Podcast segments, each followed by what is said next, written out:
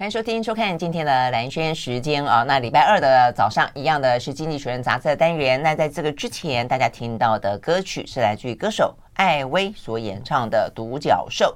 好，讲到独角兽的话呢，诶，跟这一期我们要讲到的《经济学人》杂志封面有一点点像啊。但我们先呃介绍一下我们的呃来宾，好朋友也是老朋友，早安财经文化出版社的社长沈云聪。Hello，云聪早安，大家早安。好，呃，这个像不像？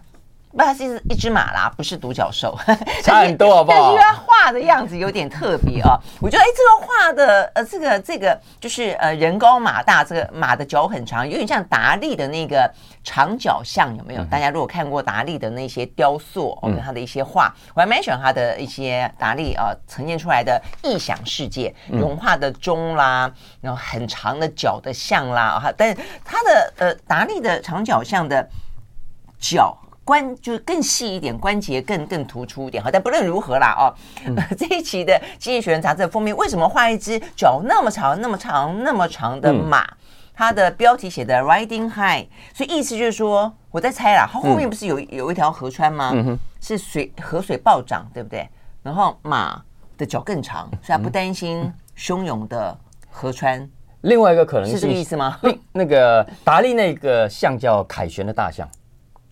哦，嗯，所以他这个跟这个名称可不现在真的有呼应。对，因为他这一期要讲的是美国经济的凯旋，是吗？所以我的联想事实上是是是对的。嗯，他真的有有呼应到达利哦。是啊，那这样他画的脚不够细，可不可以跟他说一下？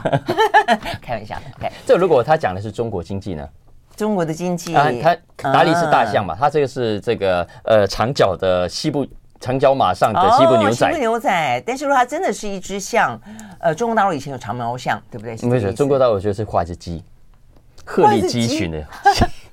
长脚鸡，哎，不对，那就鹤。对不起，不是鸡，是鹤。就是鹤是要立在鸡群里面，好吗？对对对，是鸡立鹤群。对对对，鹤立鸡群。重点在于说，对你刚刚这样讲没错，因为今年的哦，各个国际机构的这个预测都是中国的经济比美国经济来的更强更好。嗯，怎么会是复苏的？这边讲 riding high 讲的是美国的经济说是在强劲复苏中呢？嗯，没错啊。其实经济学人自己也知道，所以这篇文章一开始就点出来，美国各种的民调都显示，呃，不管是哪一个党的支持者，都认为美国经济出了很大的问题。嗯，每五个受访者当中就有四个说，他们的下一代会比他们自己更惨。嗯嗯，然后，所以你看，川普一直说，你看被民主党搞得这么烂，嗯，然后拜登奚落拜登，就是拜登说啊，以前我们这个投资太少，所以搞了一点九兆，就是川普的错。对对是，反正就一直要继续砸钱，把美国给。打造成一个更强的国家嘛？嗯哼。那既然要这样，代表着就是现在不好。嗯。但是呢，所以经济学人独排众议就是了。嗯，所以大家如果对美国经济好奇，可以去找这一期杂志来看。嗯。所以他是说呢，大家都很悲观，大家都闲得半死。可是实际上不然。嗯。他认为，他根据这个专题，呃，根据他所引述的统计，首先第一，美国还是全世界最富裕的国家。嗯，那当然，现在还是啊。第二，也是最有生产力的国家；第三，也是最创新的。嗯、好吧，应该说大经济体当中，，OK，你必须排除小小小国家，成长力还是蛮不错的。他说，所有的大经济，讲德国啦、法国啦、呃、日本啦，嗯，等等，相较之下，呃，美国还是最有钱、最有生产力跟最创新的。嗯，然后而且其他国家哈看不到它的车尾灯。哦，你看多么看好的美国啊！嗯嗯，哎，但他这样的是不是因为他的呃他的这个利润点是一个相对性的？就是你刚刚讲到有关于美国现在的唱衰，是唱的还蛮衰的。他们觉得可能不只是眼前短期而已，他们觉得可能接下来下一代都可能会受到影响。所以这个当然这个这个利润好像又有有有点过度悲观了啦。所以我弟说，经济学人是不是相对于这么悲观的说法，所以他觉得没有到那么的严重，只是一个短期，长期来看的话呢，还是。很快复苏反弹的，是这个意思吗？不止，而且是长期来看，长期来看，因为我们如果回头看过去这三十年来，嗯、其实我们过去所有的民所有的民调都显示，美国人越来越悲观嘛。我们光是奥巴马在的时候。你不觉得我们引述了好多次？大部分老百姓，美国老百姓都说啊，美国正在走在错误的路上啊，是啊，美国国力大不如前，等等等等。可是衰退中，对，可是呢，经济学人他这期引述的，不管是 GDP 数字，还是成长率数字，还是呃劳动市场的规模，呃，跟专利等等各种的指标，他是说九十年代以来，其实美国只有越来越强。举个例子来说，我们从 GDP 的数字来看就好了。嗯，九十年代的时候，呃，美国占大概呃所有的国家的 GDP 的百四分之一，嗯，的产出当中，嗯，这个比率啊，三十年来几乎没有改变。嗯，而且在有钱的国家当中，大型的国家 G7 成员国当中，美国呢，九零年代大概只占百分之四十，现在占将近百分之六十，百分之五十吧。所以意思是说，其他的呃主要的国家，呃经济上的表现其实都不如美国。嗯嗯，而且呢，以人均所得来看，美国呢也是所有先进国家当中成长速度最快的，在过去这三十年来，嗯嗯，OK，所以他是讲一个很大的，讲一个时间很长的一个一个概念了，嗯嗯，嗯。呃。意思是说，呃，我们美国过去是，我以为他在讲眼前，因为眼前因为通膨的关系，所以美国的话呢，不是在今年还在讨论说到底是硬着陆啦、软着陆啦，一直到上个礼拜呢，IMF 的呃这个总裁还在讲到说，他认为本来以为美国的经济呢会稍微的升息，快要到顶了，但就碰到这个金融危机的关系，所以他又觉得美国的今年的经济可能会硬着陆，所以但是经济学人在谈的是更长的，嗯。长短长短都有，就是说他以以短期来说，他说现在各种的民调显示，包括我们刚刚讲，他说呃美国人对经总体经济悲观的程度，你讲的没错，大概直追二零零八年那场金融风暴之后，嗯嗯，金融风暴之后，我们都知道大家都啊完了完了，现在美国人的民调都显示，大家真的对眼前的经济是非常担心的，嗯哼，但是经济学人就是要回头告诉你说，不要担心了。啊，美国还是很好啦。所以我就说，其实美国这个厉害的地方，我真的这样觉得哦，是真心觉得，就是说，作为一个强国，或者就一个人来说也是一样，你要有十足十的危机感，你才可以持续的保持你在一个顶尖的领先的一个位置，不醉，对不对啊？美国就是这个样子，也不会一点点小事情就哀哀叫叫的那么紧张哦，充满了危机感，然后对于任何可能的呃这个追兵哦，都要这样子哦，堆沙包啦，丢沙袋啦，然后障碍物啦，让你不得跨越，不得离呃这个。呃，这个追赶了啊！好，我们休息了再回来继续聊。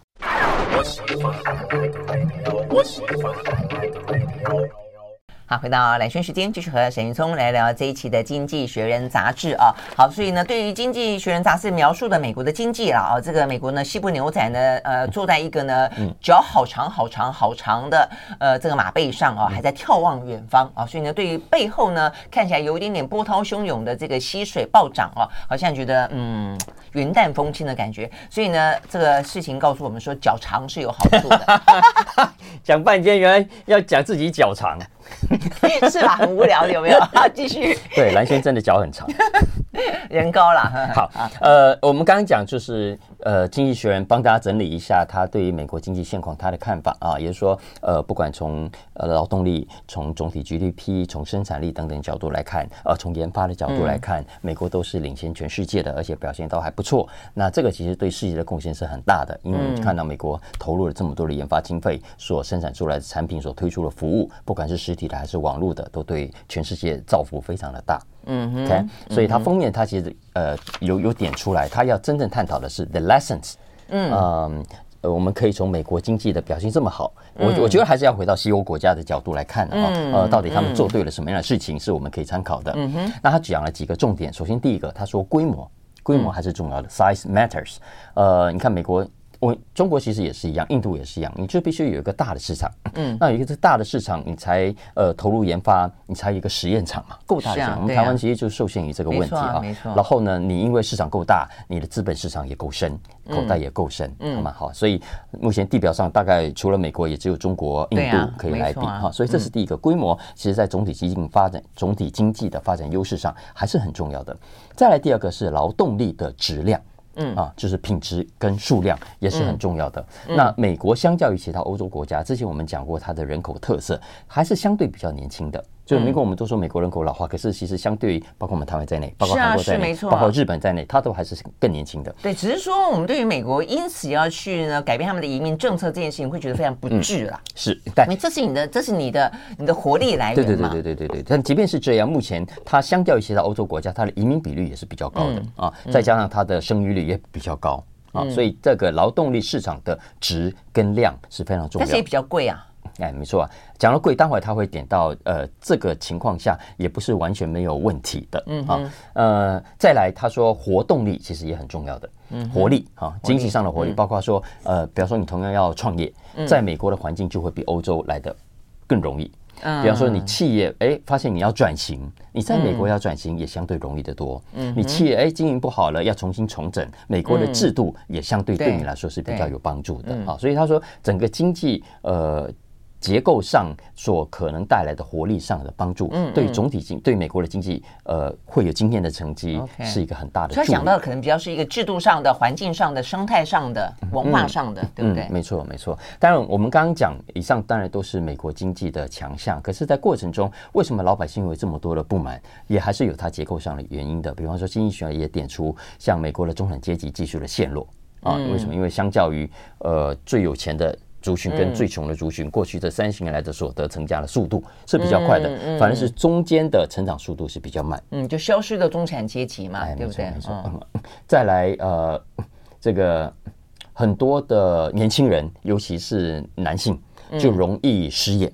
啊，而且是长期失业当中，为什么很多工厂是外移了？过去蓝领工作也不存在，而这个比例其实是比英国、比德国、比法国都还要来得高的。嗯嗯，我想这也是为什么最近这段时间，美国过去这一两年不断的讲到他们的呃制造业要重新活化的原因嘛。没错没错。好，再加上政治恶斗嘛啊，然后嗯，谁在也就会把把执政的讲得一无是处。嗯，然后也进而影响到了老百姓的心态。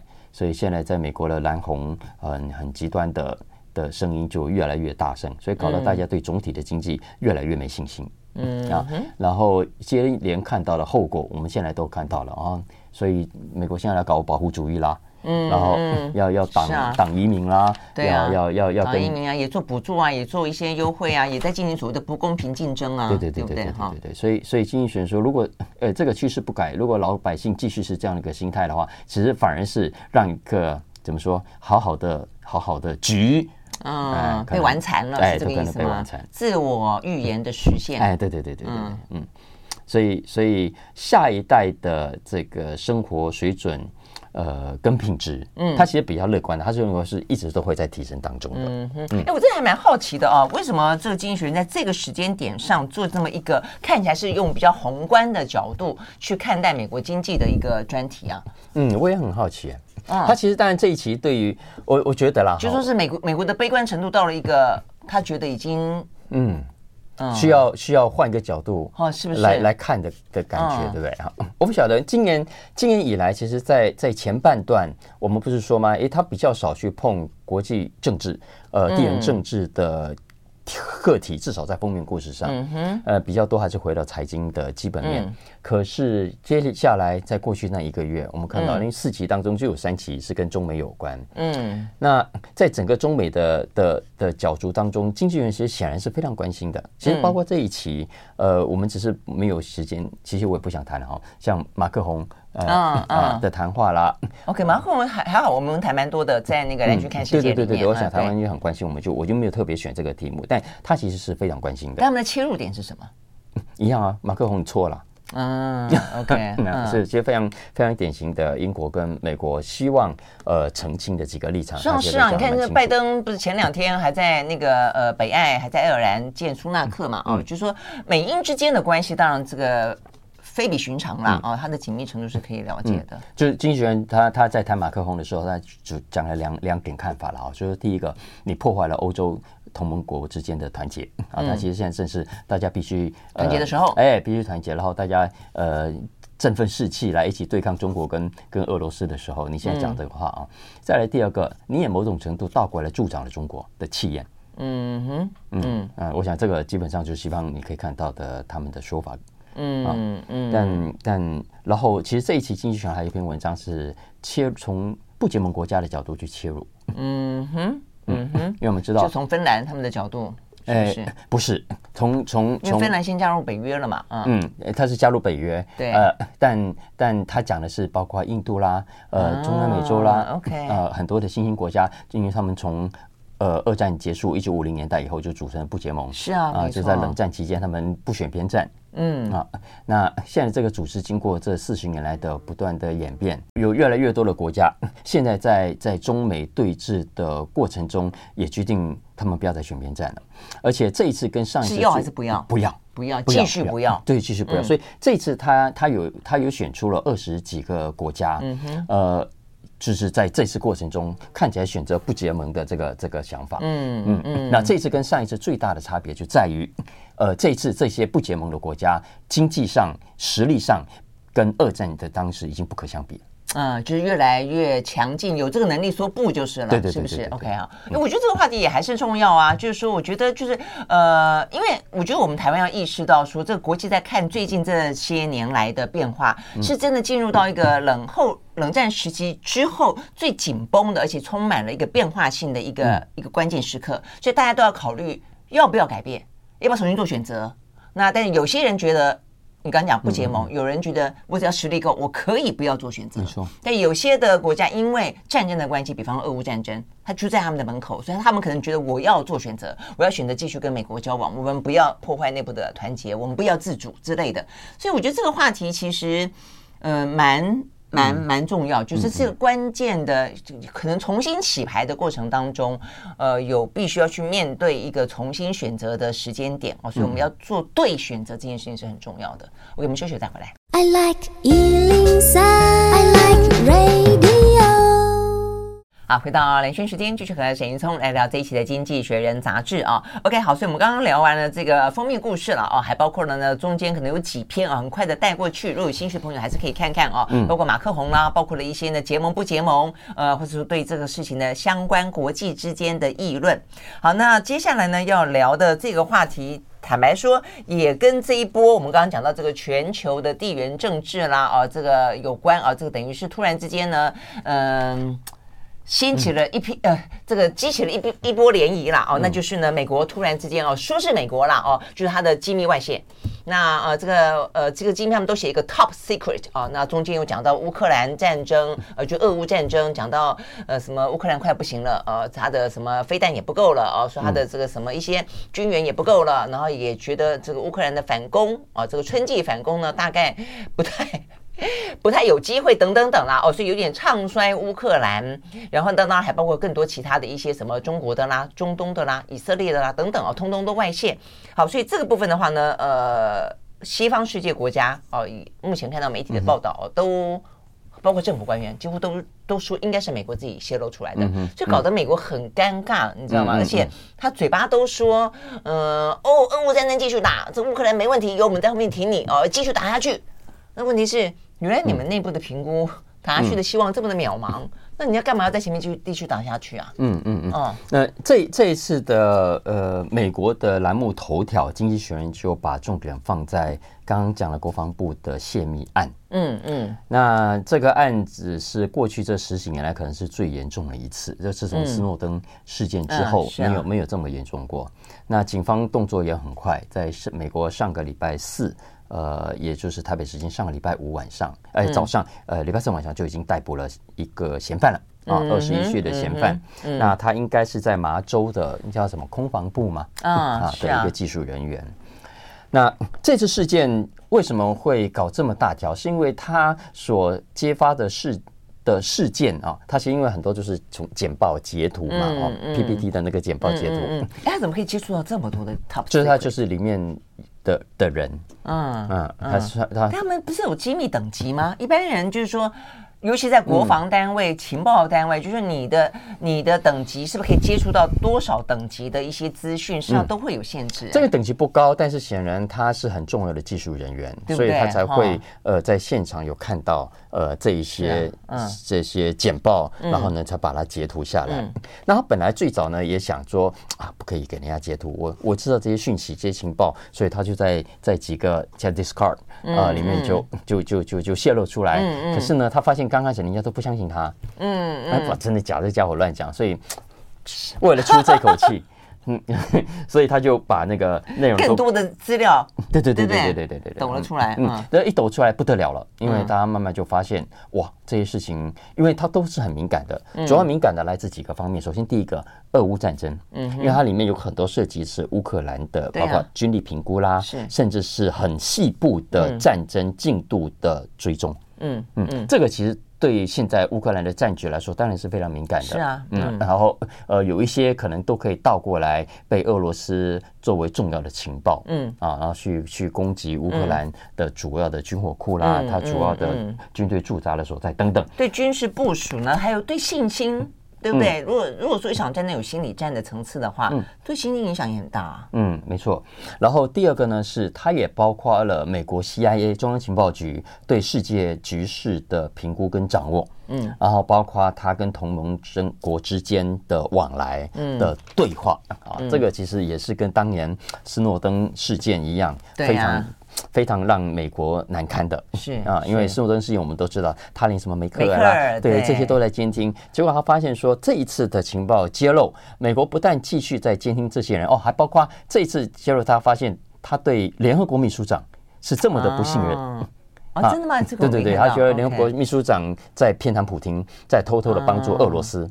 OK，所以美国对他很有戒心，所以一直在监听监控他。OK，嗯，所以这个其实一揭发，对美国来说当然是非常难下台的一件事情。对啊，那另外我当然是注意到是尹锡悦了，因为现在美国对于南韩很多很多期待嘛啊，因为他那么接近，不管对北韩，不管对中国，都是一个也是一个棋子了啊。嗯，现在那么也是一样那么不放心的监听人家。嗯，然后还包括说，呃，像这次的战俄乌战争当中，美国西方还有啊，包括亚洲的一些国家。韩国啦等等就站在一边，然后俄罗斯啦、中国啦、伊朗啦，呃，中东的一些国家就站在另一边。然后根据美国的呃，现在这次泄露出来，原来美国对这些事情都有所掌握的，一定的，对对。好，比方说，呃，当然有美国这边，像韩国，韩国哦，原来在在帮乌克兰呃生产武器啊，然后呃怎么样去运送到乌克兰，然后呢，亚美发现埃及。啊，那埃及呢？呃，也送了四万台火箭炮去俄罗斯，去帮俄罗斯。就是那么细节的东西，具体的都有，就是对对。而而这些其实，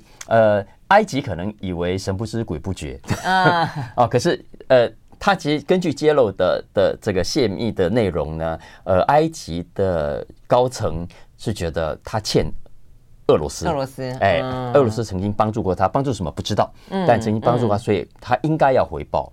但是呢，埃及麻烦的是，他也在接受美国的援助，是，哎，所以，所以这个事情揭露之后，其实就比如说，在这个俄乌战争当中，所谓对于西方的盟友来说，有一些是跟美国站在一起摇旗呐喊的，有一些的话呢是点点，呃，然后呢，呃，嘴巴不说支持你，但事实上私底下是有是有在支持的，就怕得罪俄罗斯之类的。嗯，但现在都被揭露出来了。是是没错，所以这是这一次的，本来刚开始美国国防部还不知道该。该不该承认？嗯嗯嗯，一开始他们好像是对是否认的吧？我记得，嗯呃，后来当然就承认，因为呃，因为刚开始有一些呃流出来的档案看起来也是经过造假的，对对，他们就说这是假消息嘛。呃，但比方说，但其实就只有应该只有一个。就是关于俄罗斯，哎，对对，俄罗斯跟乌克兰死亡人人数啊，就是硬是把俄罗斯的死亡人数给减少，嗯，哎，然后把这个乌克兰的增加，哎，对的增加，反正就，但但除此之外，呃，美国国防部其实对其他的都没有否认了，都认为都都都间接证明了那是真实的，嗯，那经济学人这篇文章，它其实应该说有两篇哦，有一篇就是在这一期的纸本杂志上有的，另外一篇呢是在上个礼拜五台湾时间的早上。那他因为美国逮捕了嫌犯嘛，他有另外一篇有分析这件事情所可能带来的几个重要的政治效应。嗯。啊，因为包括说，首先第一个，美国呢看起来原来在继续呃对跟自己并肩作战的盟友，嗯，在搞监控，在搞在搞监听，嗯。啊，再来第二个呢，嗯，根据这一次的资料，你看原来北约呃这么积极的涉入乌克兰。这这一场战争，他派了好几组人，有近百人，啊、呃，根据这一次就证明了，嗯，嗯，所以这也回过头，呃，让外界证实了，哦，普丁一直说你们这些北约嘴巴说是、嗯、是是，不参加的，实际上你们根本就很积极的、密集在在搞这个事情，嗯，嗯，那所以，哦，还有对美国来说很很伤了一点是。呃，因为有几个上面有有特别注明，嗯啊，几个情报说，美国自己的情报说是不可跟盟军共享的情报。好看，所以这个其实对对美国来说，好好奇有哪些啊？哎，我我忘记我有没有看过，看人有写就是对对对对对。OK，好，那当然接下来呃的新闻可能就会锁定这个嫌犯了啊，因为已经抓到了人。那接下来他会供出什么样的的细节？他怎么样取得？以及接下来会怎么去判？他会下场如何？OK，啊，我想新闻会是这样。不过经济学人对于接下来会怎么判是很保留的，因为过去几个重要的泄密案，不管是有叫什么曼宁的嘛，对不对？啊，对对对，曼宁也是五年半啊。他一份文件就五年半，嗯、然后斯诺登，你看这么这么多个档案，这么多文件，判三十年。理理论上，理论上如果。罪名成立会有三十年，一罚的话是不是？可是后来他跑到俄罗斯了嘛？他现在变成俄罗斯公民。他他现在还在俄罗斯。对对对对，俄罗斯给他已经已经呃一千人一直都在那里。然后如果这一次的话，这次不是说至少五十件吗？五十件文件呢？不晓得，不晓得。所以我至少我们来录这个的时候，不清楚呃最后会会会是什么的状况。其实太太多，对对对，意思是说，嗯，你看美国。一直一路以来都有，不管是阿富汗战争、伊拉克战争、越南战争，都有搞情报的人看了这么多情报之后看不下去，就觉得对呀、啊，对呀、啊，他是因为看不下去而而揭露的吗？呃，这个目前为止我们在录这个的时候，并不知道他实际的动机是什么，但显然至少可以很确定的，其中一个可能几率很高的动机是他就是对拜登政府不爽，嗯，他对现在的民主党的政策呃不爽。嗯啊，这可能是因为他长期在这些社群媒体上，嗯，呃，基本上是有反犹犹太言论啊，然后 基本上跟川普他们那一挂，呃，是比较接近的。OK，所以这可能是呃政治动机之一。但但如果我们把时间拉看拉长来看，美国，你看每隔一段时间，我们刚刚讲，你刚刚讲的曼宁啊也好，其实很多都是因为看不惯美国，你表面上讲了一套，实际上做了另外一套，所以所以出来呃踢爆自己的政府。对，事实上坦白讲，这些东西。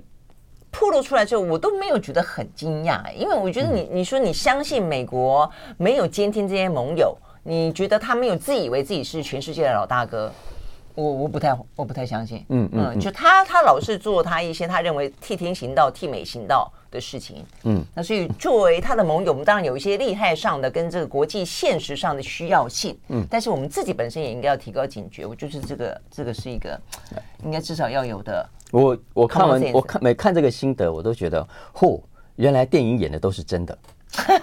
可能因为我电影也看的很多，呃，这个就是谍对谍的世界了啊，所以呢，嗯，对于我们来说的话，你不要那么轻易的把把自己的命运交付在另外一个国家的手上。实际上，这也是马克宏他的说法，也是我在这这部分我非常认同的地方，就你不要轻易把自己的命运交给别人啊。你说共同的有一些什么样的一个合作啦，呃，并肩作战啦，哦，那但是你自己心里头要。非常清楚知道你的命运还是得要自己负责、自己掌握的啦。OK，我们休息了，回来回到现场。I like 103, I like radio。好，回到蓝轩时间，继续和沈云聪来聊这一期的《经济学人》杂志。好，接下来聊呃两个哦，比较是属于呃这个经济上的话题了哦，这个生活消费的话题，包装食品大反攻。嗯、接下来两个题目跟吃都有关。嗯嗯，我讲前面。几个题目都有点有点大，有点重啊。接下来我觉得两个题目蛮有玩，嗯、蛮好玩的。嗯，首先第一个我们谈谈包装食品产业。嗯，因为包装食品我们过去都知道，呃，早期出来之后，反正大家就稀里糊涂都吃嘛。那后来健康意识抬头了，嗯，那所以美国就兴起有人鼓励大家少吃这些包装食品，嗯，应该去多吃生鲜的食品，嗯、多吃完原形的食物。啊，是啊是啊，原形食物。嗯，然后呃，美国有一个有一个。一个呃运动吧哈，或者是很多的很多宣传活动，就鼓励大家怎么样呢？你去超市去 supermarket 的时候，尽量去买周围呃的摆的食物，尽量少去中间的架上摆的食物啊。这样的啊？为什么？为什么？他们发现超市的设计几乎都是这样，周边买的冷冻冷藏都是呃，尤其是冷藏生鲜的蔬菜啊，那些其实都是在靠旁边。你有没有看过都摆在中间的？没有的，摆在中间的都是什么？摆在中间都是薯条、薯片、泡面。哦，你这样讲是，哎，可是问题是我一直都以为说那是因为冷藏柜、冷冻柜它靠墙摆，或者要接电啊、插头啊。是是是，其实是的，其实是的，而且而且很多都是在你入口的地方的左边或右边。对啊，对啊，因为就创造一种哇很生鲜的感觉给你，所以这基本上全球的。呃，超市的设计都这个样子，基本设计款都是这样子，所以呃，也因为是这样，所以呃，他们的呼吁就很简单，啊就这样逛外面一圈，然后对对对对，不要去啊，对对对对 对，就直接结账，对对对对对，所以外面是生鲜的，比较新鲜，比较对你健康、对你比较好的。那中间呢，少买少吃啊。你刚刚这样讲，我还想到，其实台湾过去这些年还有一波是甚至鼓励买散装，嗯哼，记不记得？就算你要吃零食，就是说有一段时间，就是说你不要因为包装过度嘛，台湾的包装也是。越包装越漂亮，倒过来。是啊，因为我刚刚讲的也是啊，疫情大家哪敢把东西暴露在外面啊，就 都不敢都不敢去吃了。对对，疫情因为也不能出门吃饭嘛，啊，然后也不能到餐厅去聚餐，所以大家都是买回家。那买回家生鲜东西也不能放太久，所以就又让这些冷冻的、这些包装的、这些可以放的比较久的、加防腐剂的等等，呃，高钠的、高糖的。高盐的又又又回来，所以呃，经济学人这篇文章你看起来啊，美国几个呃，Conagra 啊，专门做冷冻包装食品的，嗯、呃，或者那个 General Mills 啊，啊，当然不是什么那个呃，做罐头汤的啦，冷冻蔬菜的，嗯、还有那个做调味料的 McCormick 啊，嗯、还有那个做果酱、做花生酱那个 J.M. Smucker，呃，哎、呃，股价啊，业绩呀、啊，获利啊，呃，都很好哎、欸。OK，嗯，好，为什么呢？是因为呃，疫情哈之外。现在其实解封了，美国，哎，为什么大家还是这么好？这些业绩为什么还是好呢？嗯，因为他发现回不去了，因为大家在疫情期间 所养成的呃方便性的饮食习惯啊啊，没有错，他们还是会去餐厅，可是呢，呃呃，在不去餐厅之外的其他的时间，他们自己煮跟买这些东西回家的习惯，已经在疫情期间养成了。至少在短期之内，还暂时不会改过改过来。是，然后然后还加上，大家不要忘了通膨，嗯，物价在涨，就这个比较便宜吗？是这个意思？是啊，呃，不是所有都便宜，嗯，呃，但他讲的是通膨这因素会造成说，这种冷冻包装食品当中的比较低价的会卖的比较好，会比较受欢迎。嗯，这样讲。然后再加上，其实过去这十几二十年来，所有的食品业者，大家发现就。当然叫穷则变，变则通啊！嗯，因为所有主流的论述都对他们不利啊，说说你们是垃圾食物啊，说你们高钠，说你们高糖，然后说你们不健康。嗯，所以现在很多的包装食品都要想办法让自己变得更健康。嗯，对，所以啊，你们流行维根是吧？啊，那我也出维根系列。对啊，你们说要低，对不起，蔬食。啊，蔬食啊，没没没没有叫维根吗？有人这样直接翻译叫维根的吗？哎，我记忆是在哪里听过，有人跟我这样子讲，所以我以为是大家中文也有 这样子讲。啊啊，反正蔬食系列啊，然后呃就强调低钠的的的系列的低糖低盐，哎，低糖，你看连汽水都有呃零热量啊等等，所以现在的消费者呃所看到的这一些过去的包装食品的品牌，现在更多元。然后产品也更多的不同的选择，嗯、所以意思是说，呃，虽然是同样包装食品，可是相较于呃二三十年前那些很不健康的啊，也许今天的比较健康吧。OK，如果他们真的也这样子呃改变的话，那当然也是一件好事啦，对不对哈？嗯，但其实当然我们都知道不可能嘛，为什么？因为很简单，生鲜的跟冷冻的营养。当然就不一样啊，营养成分就不一样。可是呢，美国的民调显示，嗯，每四个人当中就有三个人其实不在乎呃这两者的差异，就基本上觉得好像冷冻蔬菜也是蔬菜，新鲜蔬菜也是蔬菜，所以所以不是很介意这两者，所以冷冻蔬菜呃包装类的同样的卖的不错。对于这种包装食品的接受度，嗯，看起来又回来了，嗯嗯，然后差别就在于，身为业者的供应方怎么去因应这个趋势，嗯，他也可以继续生产垃圾，对，但是它也会生产更健康的东西，嗯，然后用呃包装的方式，用冷冻的方式继续提供消费者。他们认为对消费者可能更好的东西。嗯嗯，对，OK，所以这是一个呃产业方了哈。所以就我们消费者来说的话，或许也可以停下脚步想一想，是不是疫情呢也改变了你的生活方式？你是不是太常叫外卖了？你要不要稍微走出门？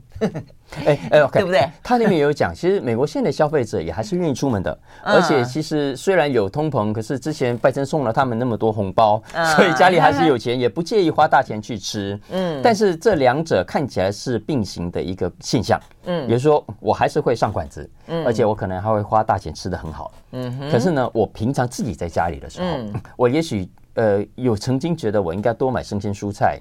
但现在既然有这么多呃现成的，嗯，然后感觉上呃至少在包装上、诉求上，让我觉得也同样很健康，嗯、我不会太排斥它。嗯，OK，好，我们休息回来呢，要聊聊另外一个呢，是台湾很成功的打进国际世界的呢，呃，也算是一种很快速的饮料吧，哦，马上回来。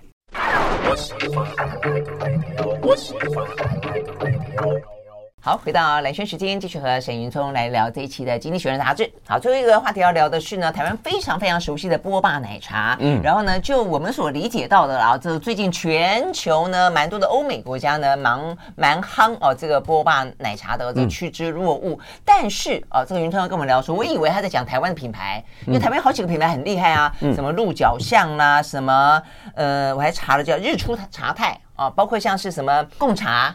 在越南啊，还另外像春水堂，台湾的老品牌也走出去了啊，结果不是哎、欸，嗯，经济学人杂杂志报道的是中国的品牌哎、欸，对呀、啊，对呀、啊，我也是，就是看到波霸奶茶，可是波霸奶茶是台，你说茶可能两岸都有，波霸奶茶是我们的呀，嗯、对，可是整篇文章一个字都没有提到台湾呢，这是让我有点小伤心的地方。这是嗯，这个经济学人杂志要检讨一下。嗯，对对，我我觉得他们可能有点断层。可能太年轻了，已经忘了这件事情的重要性。你们在怎么可以不提到波霸奶茶，不提到台湾呢？对不对？地缘政治都已经那么挺台湾了，怎么反而在波霸奶茶里面 所以，所以忽略掉台湾？所以是对，所以我觉得他这个写这稿子可能不知道。真的。可是也没有办法，因为大陆现在这些呃零售连锁的饮料业者真的非常成功。